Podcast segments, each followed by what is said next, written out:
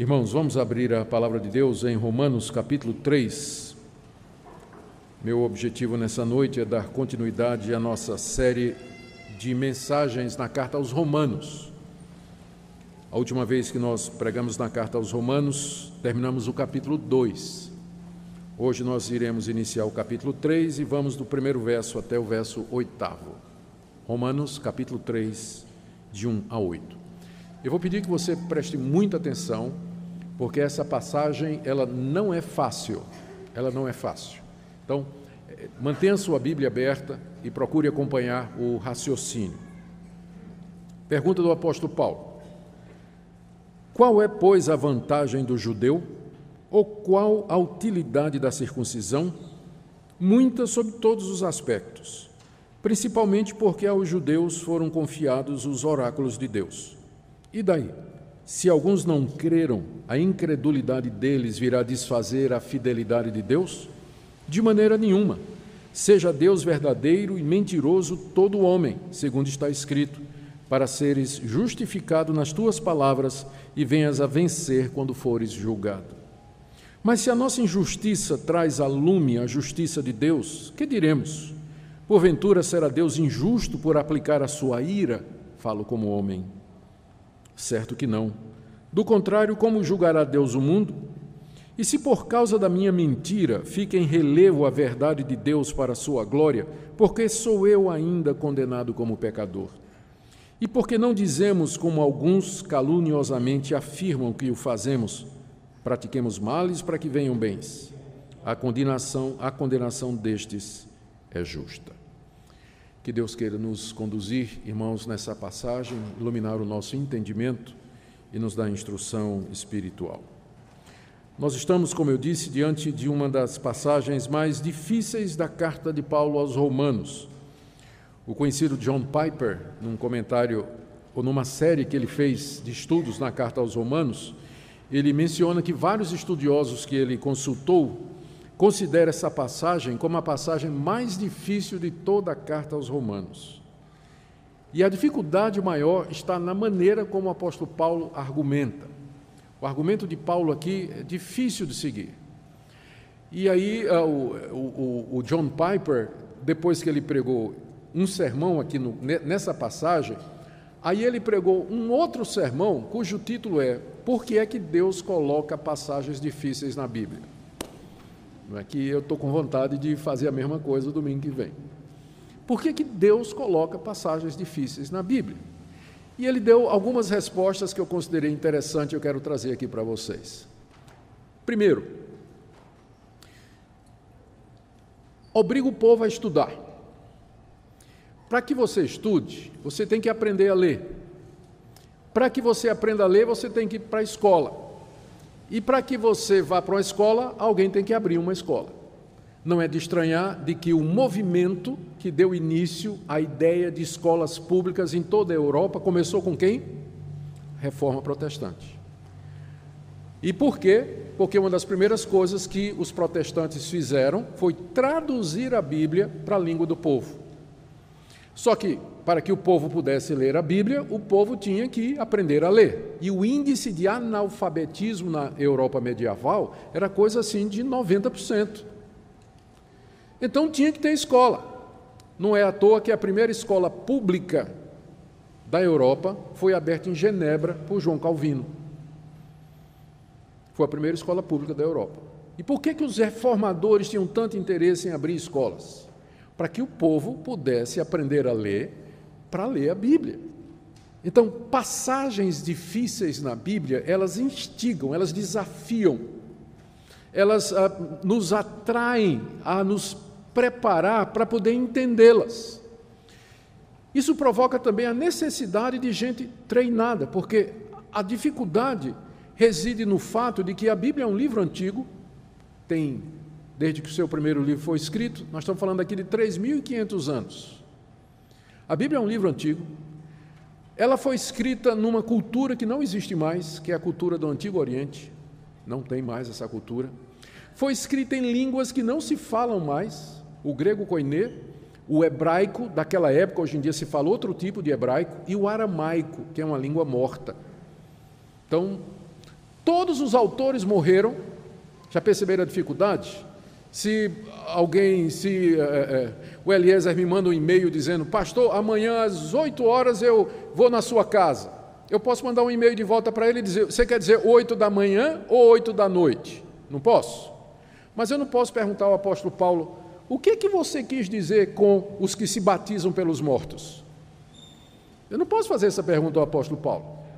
Então, para que eu entenda isso, eu vou ter que estudar a língua do apóstolo Paulo, a cultura do apóstolo Paulo, os movimentos religiosos que haviam na época do apóstolo Paulo, eu vou ter que aprender grego para que eu possa ter uma resposta. Então, o fato de que a Bíblia é um livro antigo, escrito em outras línguas, cujos autores estão mortos, numa cultura que não mais existe, fez com que a reforma protestante se preocupasse em preparar os seus pastores, preparar os seus líderes e os seus pregadores, porque nem todo mundo tem a oportunidade de fazer isso. A maioria de nós estaria ocupada ganhando o pão de cada dia, mas alguém precisava ser destacado, separado, para fazer esses estudos e dar respostas ao povo. A razão pela qual tem passagens difíceis na Bíblia é exatamente porque é como se Deus dissesse aqui assim: eu vou me revelar a vocês, mas de um jeito que eu vou tirar o melhor que vocês podem dar. Vocês vão ter que estudar, vocês vão ter que ralar, vão ter que aprender a, a, a, ler, vocês vão estudar a cultura antiga, vocês vão ver qual é o valor da história, vocês vão ver qual é o valor da arqueologia, vocês vão examinar o mundo maravilhoso que eu criei. Essa é a razão pela qual a gente tem a Bíblia e passagens difíceis nela. Eu achei essa explicação de John Piper muito interessante, por isso eu trago para vocês, porque eu concordo 100% com ela. É isso mesmo. Toda vez que eu encontro, eu, quando vou lendo, eu estava até comentando com minha esposa hoje, mostrando para ela, estou lendo agora o Evangelho de João, a quantidade de interrogaçãozinha que eu coloco de lado. Vou lendo, vou lendo, aí tem uma passagem, aí interrogação. Estou esperando um dia, talvez quando as férias chegarem, eu vou sentar e pegar todas aquelas interrogações e eu vou tentar sair apagando todas elas. Porque eu não consigo ler sem entender. Eu quero entender o que está sendo dito. Então, a Bíblia, esse livro, ele, ele mexe conosco, ele nos provoca, ele, ele tira o melhor de nós, se você quer levá-lo a sério. E não é à toa que o lema principal da reforma foi sola Escritura. Somente a Bíblia, ela é a revelação de Deus para nós, nos foi dada de forma escrita, de forma infalível, inerrante, autoritativa, e é nela que nós vamos encontrar, ouvir a voz do nosso Deus. Hoje à noite eu queria com vocês então tentar entender os pontos centrais do que o apóstolo Paulo está dizendo aqui. O fato de que é considerada uma passagem difícil não quer dizer que ela é impenetrável nós vamos ver que dá para entender o que é que o apóstolo Paulo está fazendo, mas não sem algum exercício antes. Vamos tentar lembrar aqui o contexto, porque essa é a regra número um quando você se depara com uma passagem bíblica. O que é que vem antes dela? O que é que vem antes dela? Especialmente quando a passagem começa com um pois. Está vendo pois aí no verso 1? Qual é pois? Então essas conjunções, elas ligam o que está sendo dito com o que foi dito antes. Então Paulo está fazendo uma conclusão de alguma coisa que ele falou antes. E o que é que ele falou antes? Então aí no capítulo 2, de 25 a 29, que é o contexto imediato, é aquilo que vem um pouquinho antes, nós vemos que o apóstolo Paulo estava dizendo, ele está escrevendo para os judeus aqui, se dirigindo aos judeus, e ele está dizendo que um, uma pessoa que não é judeu ou judia, ela pode se tornar judia se de coração guardar a lei de Deus. Os gentios não tinham a lei de Deus, mas os judeus tinham. Mas se um gentio no coração guardar a lei, ele vale igual a um judeu. E vice-versa. Um judeu que não obedece à lei, ele vai ser tratado como um pagão diante de Deus. Porque, Paulo está dizendo aqui, o que importa é aquilo que você é interiormente. Veja o que ele diz aqui no verso 28. Não é judeu quem é apenas exteriormente, e não é circuncisão a que é somente na carne. E no verso 29, judeu é o que é interiormente, e circuncisão a que é do coração. Ou seja, em outras palavras, o apóstolo Paulo está dizendo para os judeus: as vantagens que vocês receberam, a lei que vocês receberam, o sinal da circuncisão, isso aí não salva vocês se vocês de coração não obedecerem a Deus. A ponto de que, se um pagão que não conhece estas coisas guardar a vontade de Deus, ele é mais judeu do que você, ele é salvo e você não é. E ao fazer isso, imediatamente o apóstolo Paulo já vê um judeu levantando a mão. Posso? Eu tenho algumas objeções, Paulo. Então, ele já vê um oponente imaginário levantando a mão para questionar o que Paulo diz. E o primeiro questionamento, são três questionamentos que os judeus certamente fariam a isso que Paulo está dizendo aqui. O primeiro questionamento é esse então. Se tanto faz, se um gentio pode virar judeu e um judeu pode virar gentil, qual é a vantagem de ser judeu, Paulo? Qual é a vantagem então de ser judeu? Está no verso primeiro. Qual é, pois, a vantagem do judeu ou qual a utilidade da circuncisão? Paulo está fazendo uma pergunta que ele sabe que alguém vai fazer. Ele está dialogando com o oponente imaginário e já levantando essas objeções, já para esvaziá-las, já para dar resposta. Ele está planejando ir a Roma. E lá tem uma comunidade muito grande de judeus. E quando ele chega lá, o pessoal vai fazer esse tipo de pergunta. Então, na carta, ele já está esvaziando, já está dando resposta antes. É como se ele dissesse assim: vocês na certa vão me perguntar qual é a vantagem então do judeu? Para que serve a circuncisão? Para que, que Deus deu estas coisas para o povo escolhido? Ou então, a, a pergunta é mais ou menos isso: qual a vantagem que a gente leva em relação a Deus? Qual a vantagem que a gente leva em relação a Deus, pensando com relação aos que não são judeus? Os judeus diziam isso porque eles tinham sido escolhidos de entre todos os povos da antiguidade para ser o povo especial de Deus. Deus se revelou somente aos judeus. Ele não se revelou aos assírios, babilônicos, aos egípcios, aos filisteus, amonitas, moabitas, aos sírios, não. Deus chamou os descendentes de Abraão e se revelou para eles, deu a circuncisão e deu a lei. Ora, se isso não garante a salvação, pergunta o judeu, então para que qual é a vantagem disso? Por que, que Deus fez isso? E a resposta de Paulo está aí no verso 2. Qual a utilidade? Qual a vantagem? Resposta de Paulo: muita sob todos os aspectos, principalmente porque aos judeus foram confiados os oráculos de Deus. Ou seja, há muitas vantagens em ser judeu e, tem sido, e ter sido circuncidado. Paulo diz muitas, e na verdade ele tem uma lista. Mas sabe quando é que ele vai dar essa lista? Só no capítulo 9. Vamos dar uma olhadinha? Só no capítulo 9 ele vai dar a lista.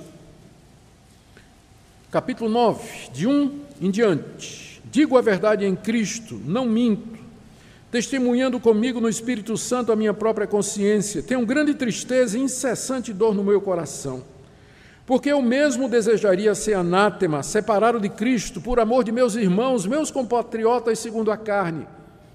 Agora vem a lista: ó. são israelitas, pertence-lhes a adoração, a adoção, também a glória, as alianças, a legislação, o culto, as promessas, os patriarcas, deles vem o Cristo, segundo a carne, que é sobre todos Deus bendito para todos sempre. Amém. Olha aqui a vantagem do judeu.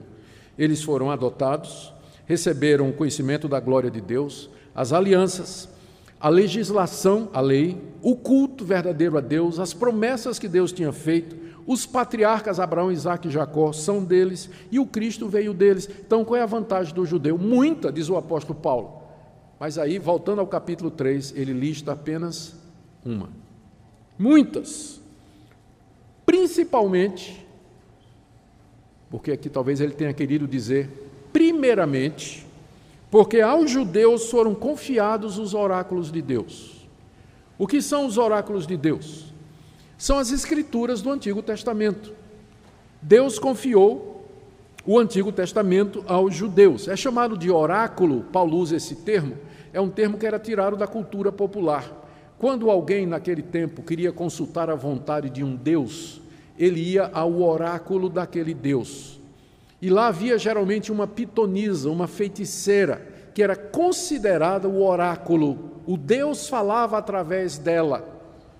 Então aqui Paulo chama as Escrituras dos oráculos de Deus, ou seja, o meio pelo qual Deus faz conhecer a sua vontade. Deus não tem outra maneira de revelar a sua vontade a não ser através dos oráculos que ele deu a Israel, ou seja, as Escrituras, às quais depois os cristãos adicionaram o Novo Testamento, fechando o cânon completo.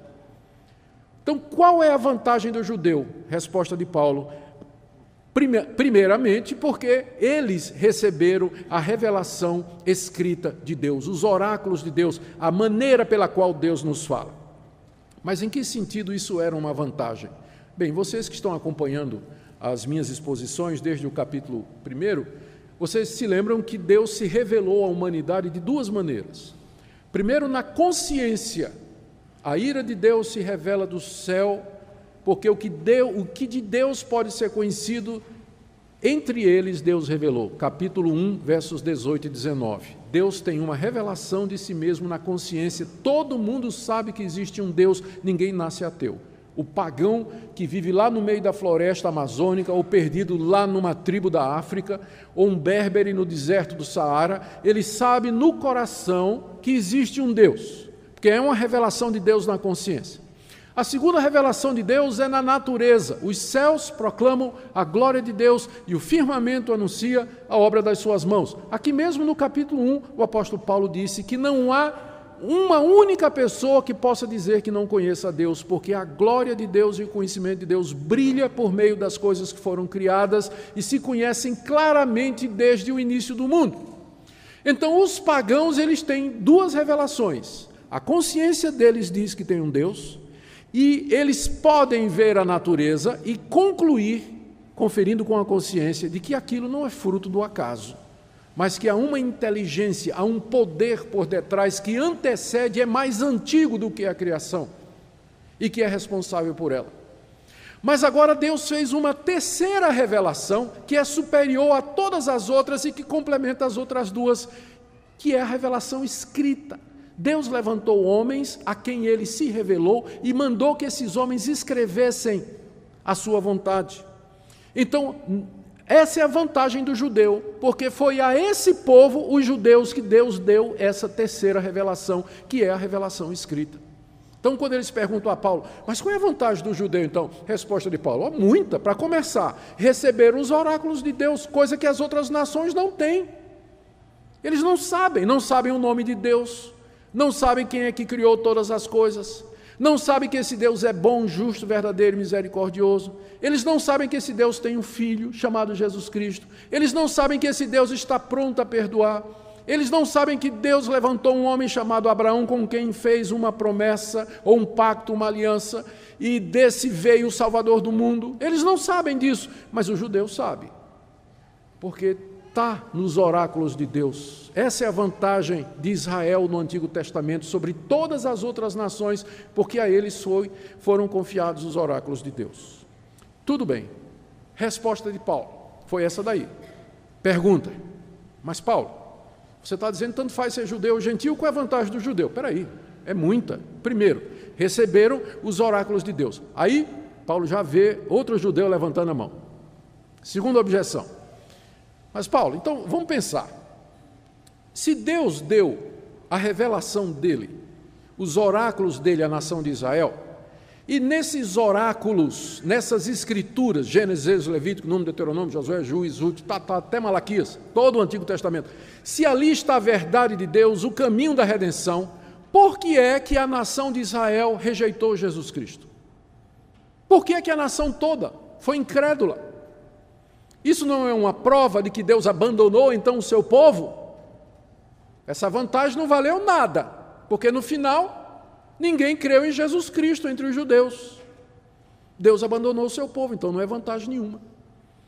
Paulo trata disso a partir do verso 3. Olha aí, ó. E daí? Ele está falando como se fosse o opositor, não é? Se alguns não creram, Paulo aqui está sendo generoso. Não é que se alguns não creram, se muitos não creram, quase a totalidade da nação judaica. Se alguns não creram, a incredulidade deles virá desfazer a fidelidade de Deus? Essa é a objeção. Eles não creram.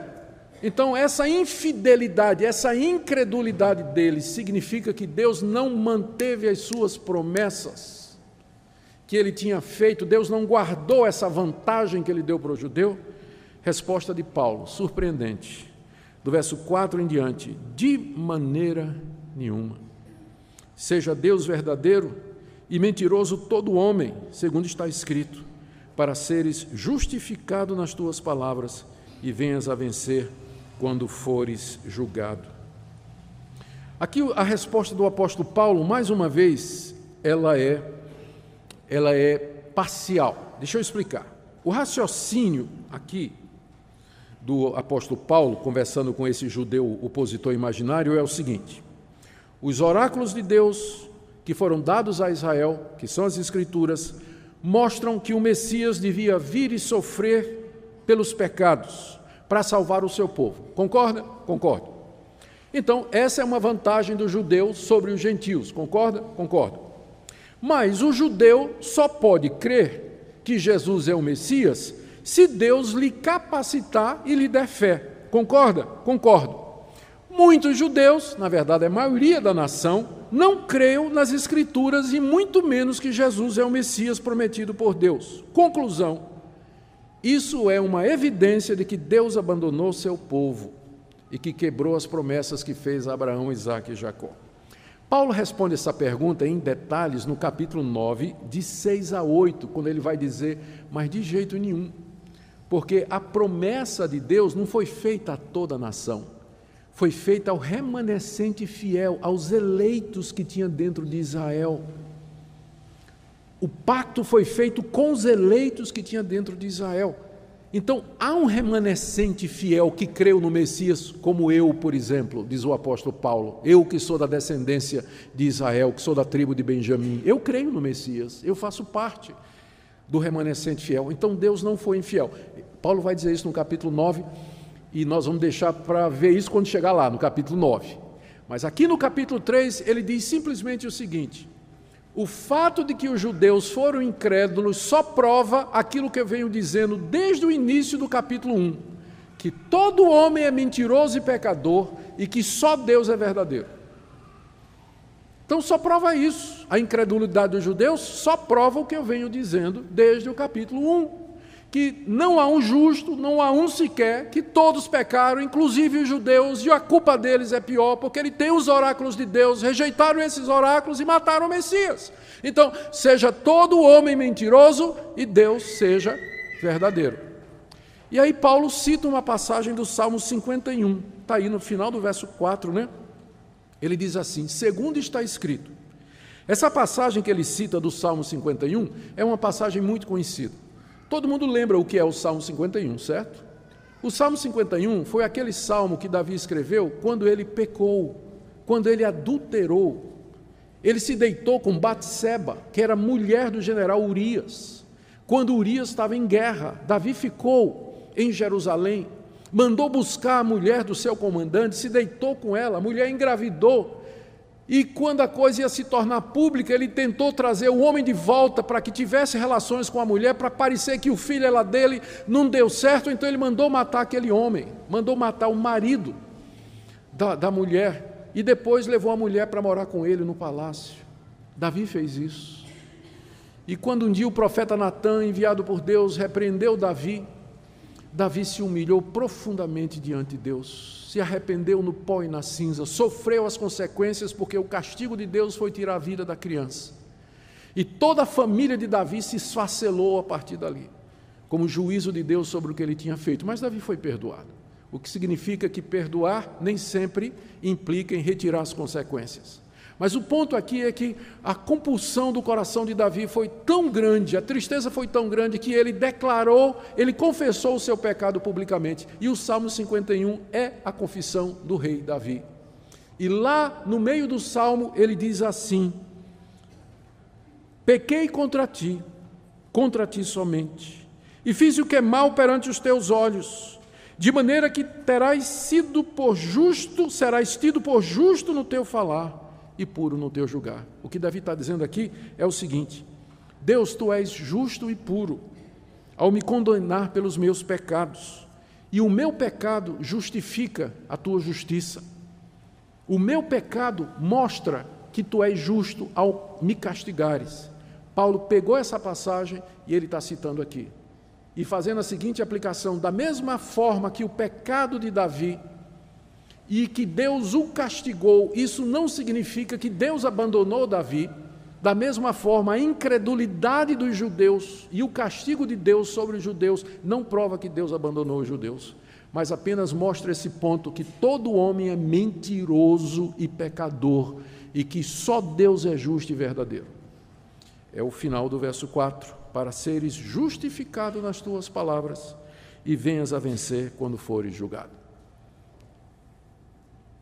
Paulo agora vê um terceiro judeu levantando a mão. E eu acho que Paulo está perguntando: rapaz, isso não tem fim, né? Parece briga de Facebook. Tem uma regra boa no Facebook: se você responder, não vai terminar nunca. Que vem a contra-resposta, aí você dá a resposta, vem a tripla resposta, não tem fim. E, mas tem um judeu lá, tem um, mas então, Paulo, eu tenho mais uma objeção. Se é isso que você está dizendo, a objeção é mais ou menos o seguinte: então não faz sentido Deus castigar ninguém. Porque se o meu pecado traz a lume a justiça de Deus, por que, que Deus vai castigar aquelas pessoas que colaboram para a glória dele? Se o meu pecado mostra que Deus é santo e que Ele é justo, por que, que Deus vai me castigar? Não faz sentido, eu estou fazendo um favor a Deus. Não estou. O meu pecado não mostra que Ele é justo, que Ele é santo e verdadeiro. Então por que, que Ele vai me condenar se eu estou trabalhando para Ele quando eu peco? É? Você vê que tem gente para tudo, né? e a paciência de Paulo aqui. Ó, resposta de Paulo. Paulo antecipa essa questão aqui no verso 5. Aí ele diz: Mas, está falando como se fosse o cara. Se a nossa injustiça traz a lume, quer dizer, traz à luz a justiça de Deus, que diremos? Porventura será Deus injusto por aplicar sua ira?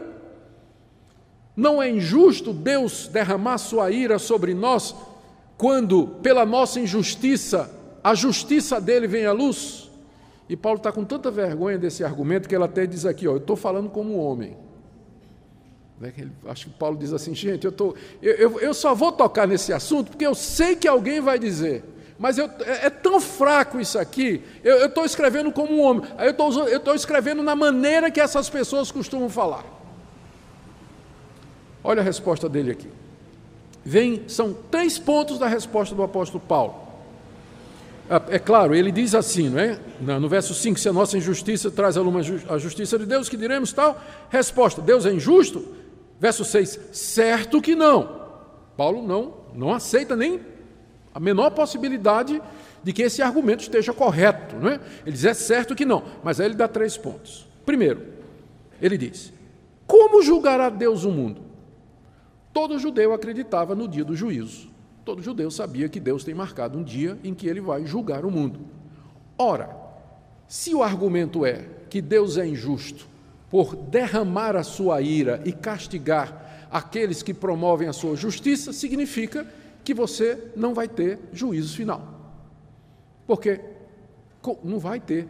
Se Deus, não, se Deus é injusto castigando os pecadores, porque o pecado dos pecadores traz glória para ele, então isso significa que não vai ter fim do mundo. E para o judeu era inaceitável, porque o judeu acreditava no fim do mundo. É claro que o judeu achava que ele ia escapar no juízo final e só os gentios iam ser condenados, porque ele era filho de Abraão, mas ele acreditava que tinha um dia do juízo.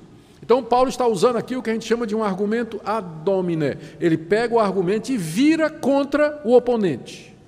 Se o que você está dizendo é verdade, e aquilo que você acredita sobre o fim do mundo? Vai ter ou não vai? Ah, o judeu ia ter que dizer: não, eu, eu acredito no juízo final. Então, Deus é justo.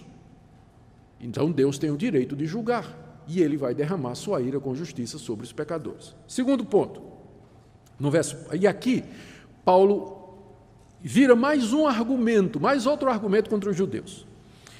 É mais ou menos assim, eu vou explicar antes de ler. Paulo diz assim: vamos supor que o seu raciocínio está correto. Ou seja, Deus não pode me condenar porque o meu erro mostra que Deus é grande e glorioso. É isso que você está dizendo? É. Então veja só. Por que vocês me condenam então? Vocês ficam dizendo que eu estou pregando um evangelho falso. Vocês me perseguem de cidade em cidade. Aonde eu vou, eu sou preso e vocês me acusam diante das autoridades. Já fui chicoteado, já fui apedrejado, expulso da cidade, fui preso, passei fome e necessidade. Mas então vocês estão sendo incoerentes. Se o pecado traz glória a Deus e por isso Deus não pode condenar o pecado, por que vocês estão me condenando? Não é? Vocês dizem que o que eu prego é uma mentira, que é o Evangelho. Os judeus diziam isso, que Paulo estava pregando uma mentira. Ora, se o que Paulo está pregando é uma mentira, essa mentira de Paulo está só confirmando que Deus só tem um Deus que é verdadeiro. Então Paulo não merece ser condenado, porque a mentira de Paulo exalta a glória de Deus. Então por que, que os judeus estão condenando ele? Tá, e o raciocínio é o que está no verso 7. Se por causa da minha mentira fica em relevo a verdade de Deus para a sua glória, porque sou eu ainda condenado como pecador? Ele está falando como homem, não é? Ele está usando o que a gente chama de um argumento ad hominem, ou seja, contra o homem, virando o argumento contra o acusador. E aí o terceiro ponto do argumento, verso 8.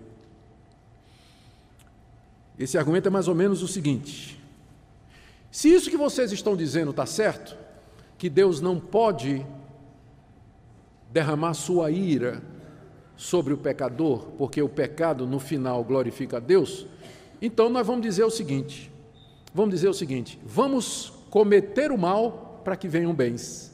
Vamos pecar para que a graça seja superabundante. Vamos fazer o que é errado para que Deus, o perdão de Deus seja cada vez maior. Vamos afundar na imoralidade para que transpareça a santidade de Deus. Façamos males para que venham bens. E o pessoal dizia que essa era a pregação do apóstolo Paulo. Você pode imaginar isso? O pessoal dizia que era isso que Paulo pregava. Agora, pensa com a cabeça do judeu. Ele escutava Paulo pregando. O que era a pregação de Paulo? O homem é salvo pela graça, mediante o sacrifício de Cristo. Não é por nada que o homem faça. E, onde o pecado abundou, superabundou a graça de Deus, a graça de Deus é maior do que o nosso pecado. O judeu ouvia isso aí e dizia: peraí, o que esse cara está dizendo é o seguinte: quanto mais eu pecar, mais graça eu vou experimentar essa mensagem que esse homem está pregando é uma mensagem perigosa, porque vai fazer com que as pessoas se sintam seguras. Elas vão começar a imaginar que são salvas pela graça, e aí elas vão viver de qualquer jeito. Vão viver na imoralidade, na desonestidade, na pornografia, na impureza, na cobiça, na lascívia, no ódio, na mágoa, e elas não vão achar que isso seja nada errado, porque a salvação não é pela graça, se é pela graça, não é pelas obras. Se não é pelas obras, não importa o que eu faça, eu vou ser salvo de qualquer jeito. Então, a mensagem desse homem é perniciosa, é perigosa.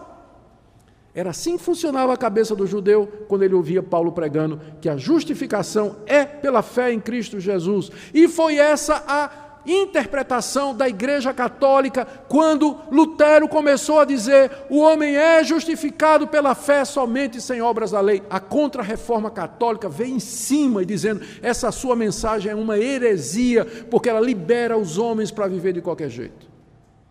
E aí no Concílio de Trento, eles condenaram a mensagem da reforma. E até hoje, eu, eu entendo porque é que as pessoas pensam assim. Às vezes, quem dá razão para elas pensarem assim somos nós. Porque nós dizemos que somos salvos, nós dizemos que cremos em Jesus Cristo, mas a gente vive como se não fizesse diferença nenhuma diante de Deus se eu adultero ou não, se eu vou para a cama com minha namorada ou não, se eu sou desonesto ou não. Os evangélicos fazem isso. E o mundo olha e diz: Ó, oh, esse pessoal diz que é salvo, mas não estou vendo diferença nenhuma entre a maneira deles viver e a minha maneira. Aí eles vão dizer isso aqui: ó, façamos males para que venham bens. Era a interpretação que se fazia da, da pregação do apóstolo Paulo. Paulo, ele vai responder isso mais adiante no capítulo 6. No capítulo 6 ele vai dizer: Continuaremos no pecado para que a graça seja mais abundante? Resposta de Paulo: de modo nenhum, como é que nós vamos permanecer no pecado? Nós que já morremos para o pecado. E aí ele vai introduzir a doutrina da nossa união com Cristo, e ele vai dizer: uma pessoa que é crente de verdade, ela morreu com Cristo na cruz para o pecado, ela não é mais escrava do pecado, ela não vive mais debaixo do domínio do pecado, é uma contradição em termos. Um crente que vive na prática do pecado, ou ele não é crente, ou ele vive uma vida de santidade, mas ele não pode ser as duas coisas. Ele vai responder isso no capítulo 6, mas por enquanto aqui ele só responde dizendo, verso 8: Por que não dizemos como alguns caluniosamente afirmam que fazemos, pratiquemos males para que venham bens? Paulo diz simplesmente isso, olha, a condenação destes é justa. Eu não vou nem responder, diz o apóstolo Paulo. Deus vai julgar esse pessoal. Tem hora que não adianta mesmo. Tem hora que não adianta mesmo responder. É dizer, esperar o juízo de Deus. No dia do juízo nós vamos ver foi isso que eu disse. Eu quero concluir aqui, irmãos, fazendo a seguinte pergunta: o que é que podemos aprender aqui dessa passagem difícil, teológica, né, que segue raciocínios tortuosos? Né? Nós podemos aprender algumas coisas. Primeiro, que há uma tendência no coração humano de se revoltar contra Deus e questionar o seu julgamento. Três objeções Paulo tinha dito: a salvação é pela fé, pela graça. Três vezes os oponentes levantaram objeções e cada vez tinha um argumento diferente e mais complicado. Há uma tendência no coração humano de não se sujeitar aos oráculos de Deus, de não querer aceitar a revelação de Deus. Nesse sentido, não há neutralidade. O nosso coração é naturalmente inclinado ao mal. Nós somos inimigos de Deus por nascimento, por nascimento. É somente pela graça de Deus que nós vencemos essa inclinação hostil a Deus e nos sujeitamos ao senhorio de Cristo. Se Deus não tiver misericórdia de nós, o nosso coração carnal, rebelde e corrupto vai se levantar contra Deus, questionar, questionar e, e, e, e se rebelar eh, como essas pessoas estavam fazendo aqui.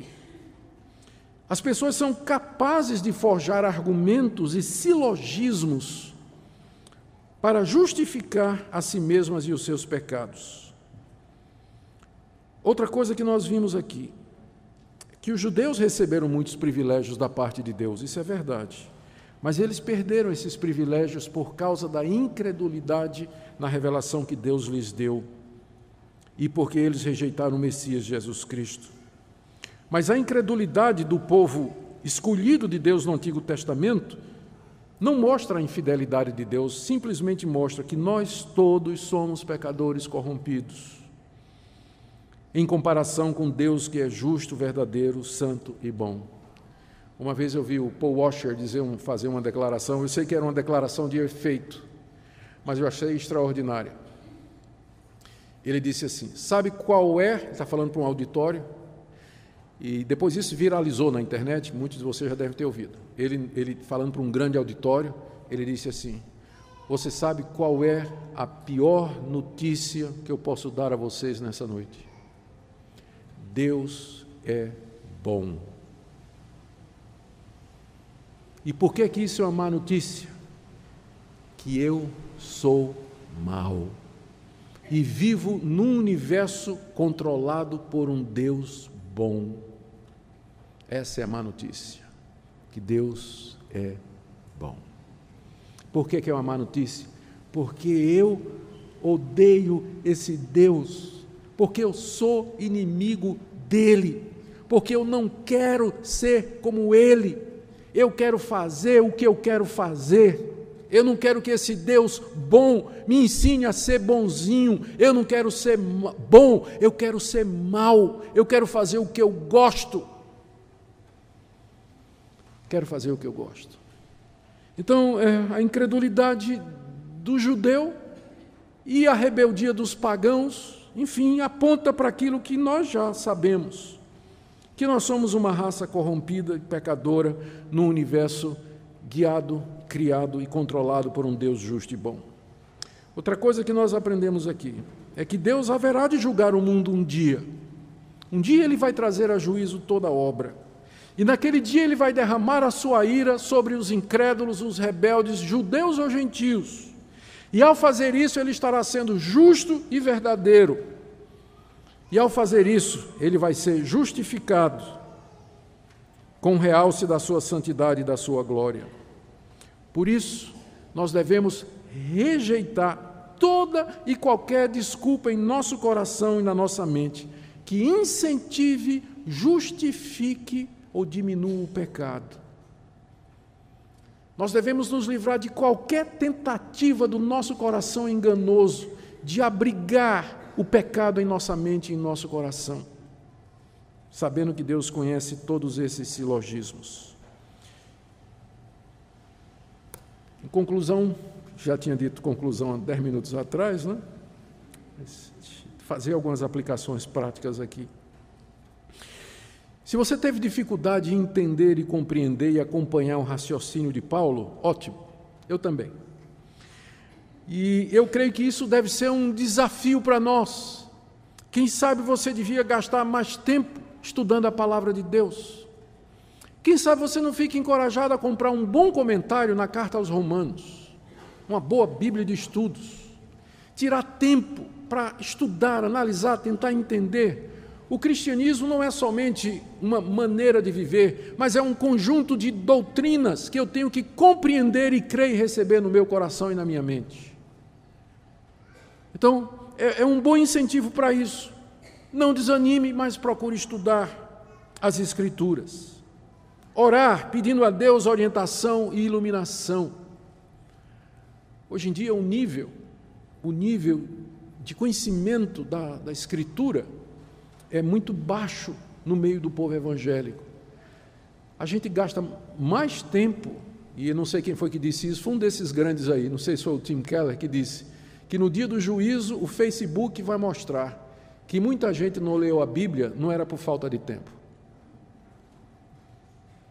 Porque passou o tempo todo lá. E Bíblia que é bom, estudo da palavra de Deus, não.